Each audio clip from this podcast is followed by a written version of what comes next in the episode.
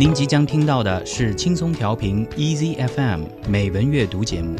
获取更多节目信息或收听更多美文阅读内容，请下载轻松调频 Easy FM App，或访问轻松调频网站 crieasyfm.com。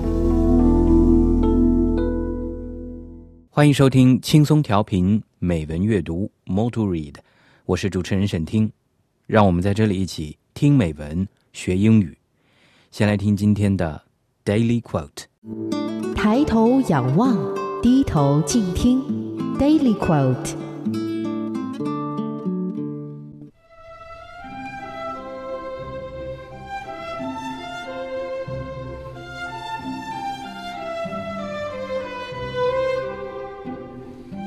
The tragedy of life is not so much what men suffer, but what they miss.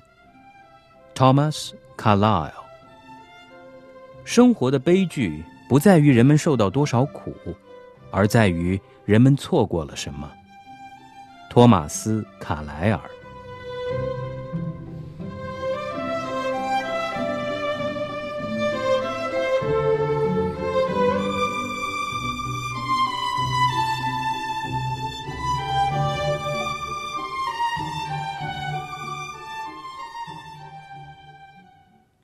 Thomas Carlyle, born on December the 4th, 1795, and died on February the 5th, 1881, was a Scottish philosopher, satirical writer, essayist, historian, and teacher.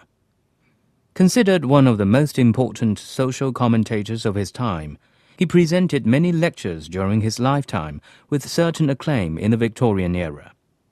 One of those conferences resulted in his famous work on heroes, hero worship, and the heroic in history, where he explains that the key role in history lies in the actions of the great man, claiming that history is nothing but the biography of the great man.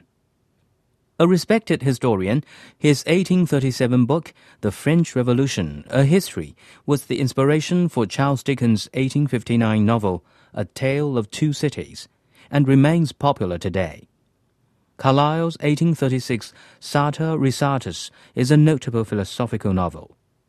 A great polemicist, Carlyle coined the term the dismal science for economics. He also wrote articles for the Edinburgh Encyclopedia, and his occasional discourse on the Negro question remains controversial.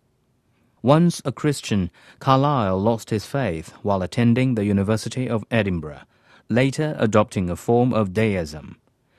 In mathematics, he is known for the Carlyle circle, a method used in quadratic equations and for developing ruler and compass constructions of regular polygons. 托马斯·卡莱尔是苏格兰哲学家、评论家、讽刺作家、历史学家以及老师。他被看作是那个时代最重要的社会评论员。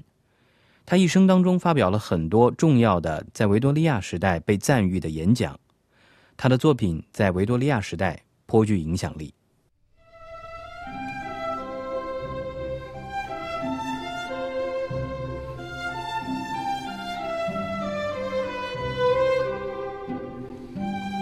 The tragedy of life is not so much what men suffer, but what they miss. Thomas Carlyle。生活的悲剧不在于人们受到多少苦，而在于人们错过了什么。托马斯·卡莱尔。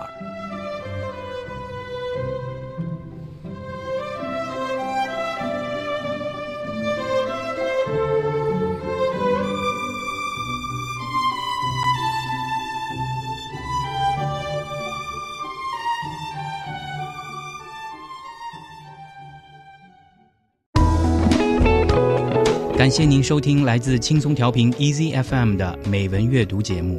您可以下载轻松调频 Easy FM App，或访问轻松调频网站 crieasyfm.com 收听更多轻松调频精彩节目。